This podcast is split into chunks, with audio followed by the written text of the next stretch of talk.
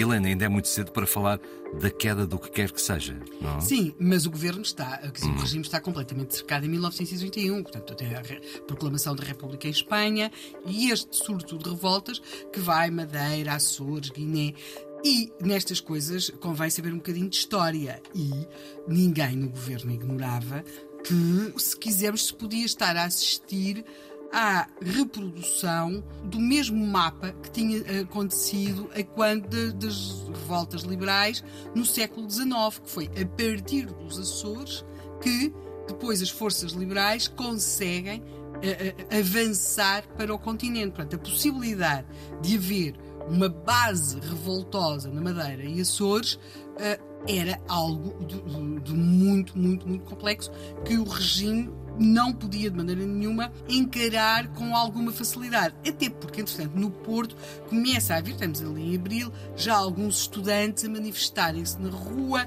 Há, aliás, uma morte de um estudante, do João Martins Branco, há confrontos com a polícia. Estamos em abril de 1931, a República, muito receio que se eh, repetisse um cenário há século XIX com a constituição de uma base liberal insular na Madeira ou nos Açores. Mas estas coisas, a história convém sempre sabê-la mais ou menos. Toda, e certamente que nem no governo, nem o general Sousa Dias, que liderava esta revolta uh, na Madeira, ignoravam o seguinte: é que os liberais, quando passam da sua base insular nos Açores para o continente, eles contavam com um apoio essencial que era o apoio da Inglaterra.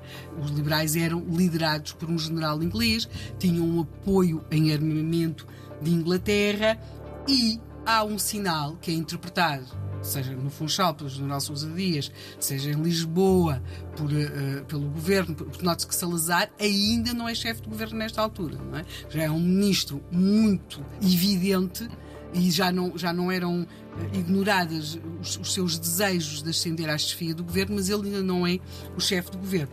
O governo em Lisboa não, não, não ignora que uh, as armas neste momento e o apoio da Inglaterra estão a vir para Lisboa.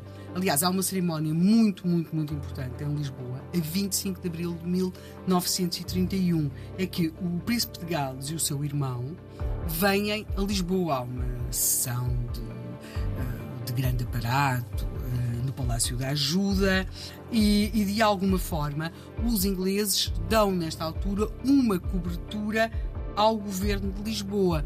Uh, já em janeiro tinha estado uma esquadra britânica aqui em Lisboa. Agora, em abril, temos os príncipes, portanto, temos o herdeiro do trono e o irmão em Lisboa. E há uma outra coisa que é a imprensa portuguesa, não é? e aquela publicada aqui no continente, vai trazer muitas transcrições, portanto, devidamente traduzidas, daquilo que se está a escrever sobre esta revolta na imprensa estrangeira, nomeadamente na imprensa inglesa.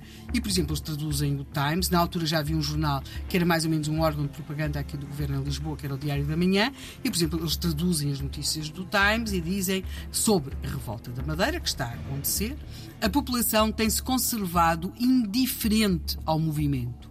Esta falta de entusiasmo irrita sobremaneira os revolucionários têm tanta popularidade que nem sequer conseguiram gente para formar a Comissão Administrativa da Câmara Municipal. Portanto, estamos aqui a ler transcrições, neste caso é do Times, os dias da revolta da Madeira. Ou seja, há um claro posicionamento inglês a favor do governo em Lisboa. E pode perguntar-se porquê.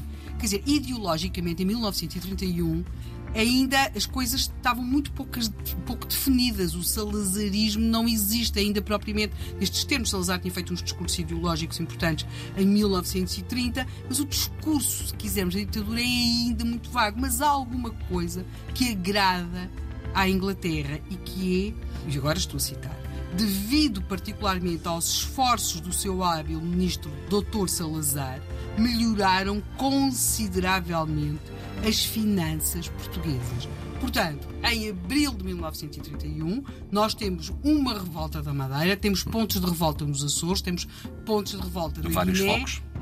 mas, é assim, um fator que sempre foi decisivo, que era o fator internacional, esse não está a pender para o lado dos revoltosos. E é já, de alguma maneira, a, a eterna aliança, quase a eterna aliança com a Inglaterra a funcionar também. Sim, tal como tinha funcionado no século XIX a favor dos liberais, agora parece estar a funcionar claramente a favor do hábil ministro Dr. Salazar, segundo o Times.